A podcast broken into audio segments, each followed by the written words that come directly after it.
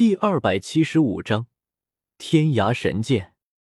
在魔镜的镜面，光芒四射而出，一个紫色的模糊背影出现在镜内。见此，陆雪琪皱眉，心想：此人是谁？自己好像没见过。而随着景象越来越清晰，陆雪琪的脸色逐渐难看起来。这人该不会是……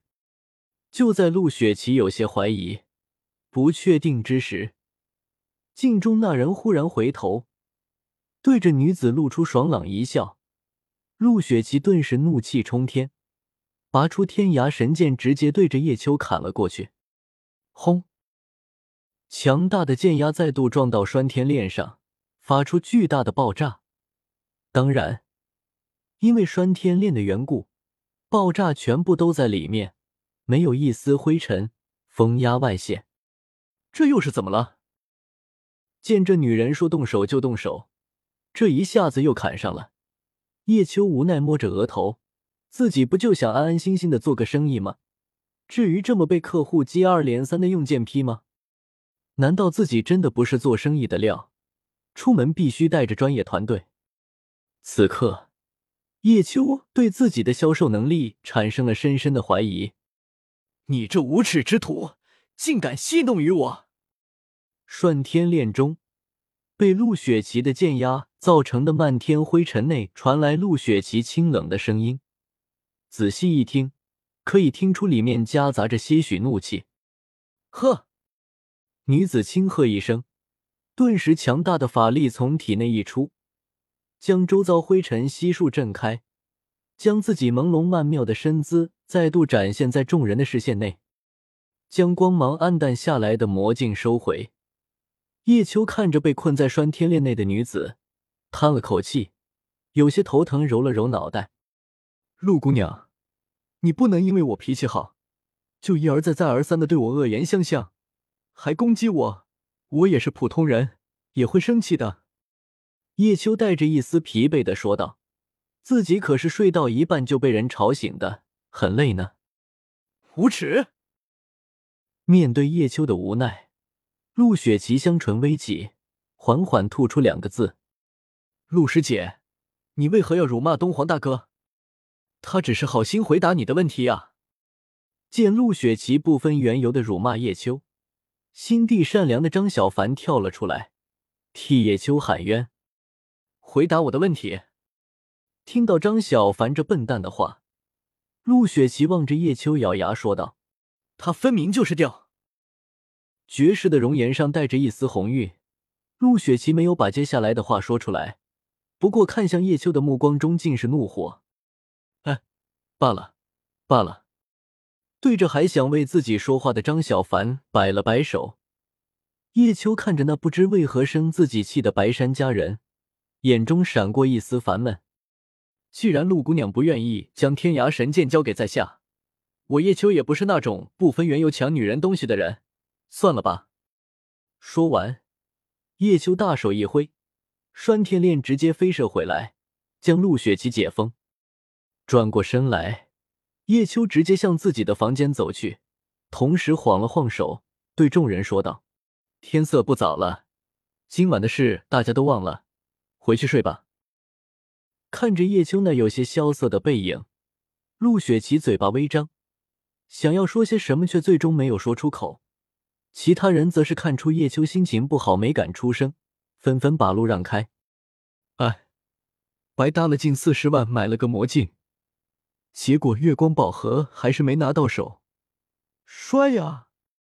叶秋此刻的心情真是日了狗了，一步一步向房间走去。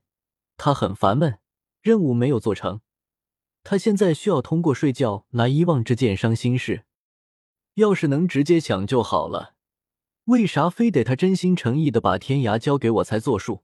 马买笔，东皇大哥，你刚刚打了架，体力应该有所消耗。我去给你做点夜宵吧。苍松家刑天这等八面玲珑、眼观鼻、口观心之辈不敢在此时接触叶秋，但有些木讷却心地善良的张小凡可没想那么多，看了看田灵儿，犹豫了一下，还是向叶秋跑去，对他说道：“嗯，回头看着张小凡，看到他双眼中的真诚，叶秋点了点头，拍着他的肩膀说道：“好，麻烦你了。”看到叶秋走进房间，把门关上，张小凡直接向厨房跑去，开始给叶秋做夜宵。苍松则把齐昊给带走面壁去了。云云和嘉刑天对视一眼，也纷纷回到自己的房间。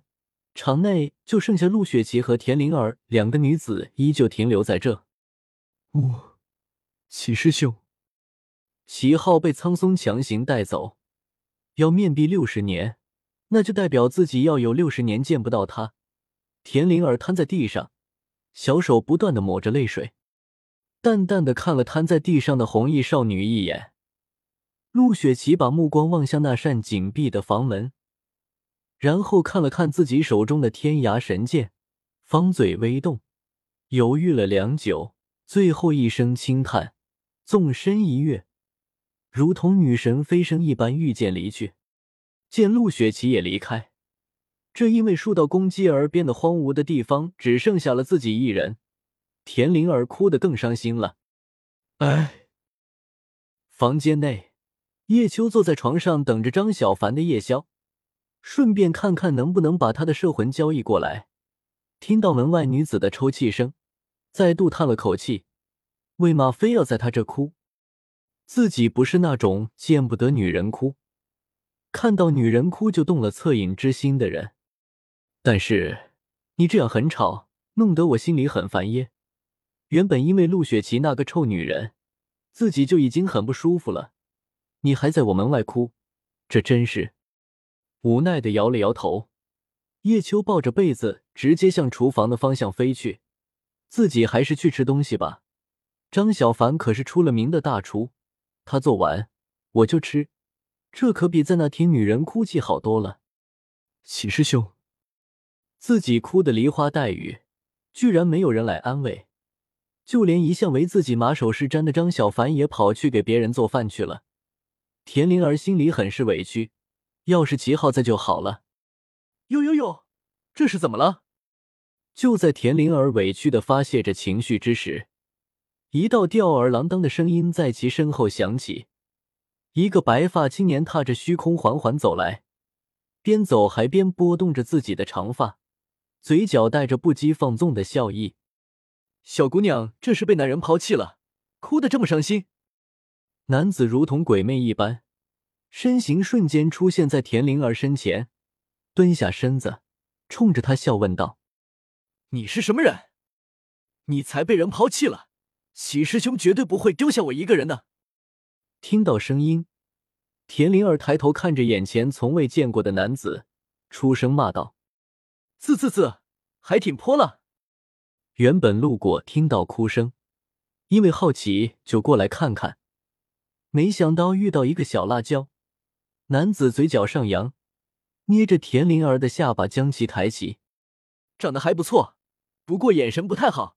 像本大人这样风华绝代、神功盖世的大帅哥，怎么可能会被人抛弃呢？你这完全就是睁眼说瞎话。男子邪魅的说道，语气中带着无与伦比的自信。呸！不要脸！你放开我！骂了一句，田灵儿伸手将男子捏着自己下巴的手推开。虽然性格外向，但男女授受不亲的道理他还是懂的。呵，你这女人胆子挺大，居然敢打本大人的手！男子站了起来，看着身下怒视着自己的红衣少女，眼中闪过一丝迷离，脑海中不自觉的出现一个紫色活泼的身影——紫燕。喉咙微微一动，男子轻声喊出一个名字。第二天早上，哈，叶秋打着哈欠走回了青云门给自己安排的客房。昨天本来只打算吃完夜宵就回来的，没想到张小凡的那些师兄那么好客，硬是拽着他，把他留下来陪他们一起赌博，真是累。嗯，那女人走了呀。走到门口，叶秋忽然想起自己讨厌的哭泣声没了。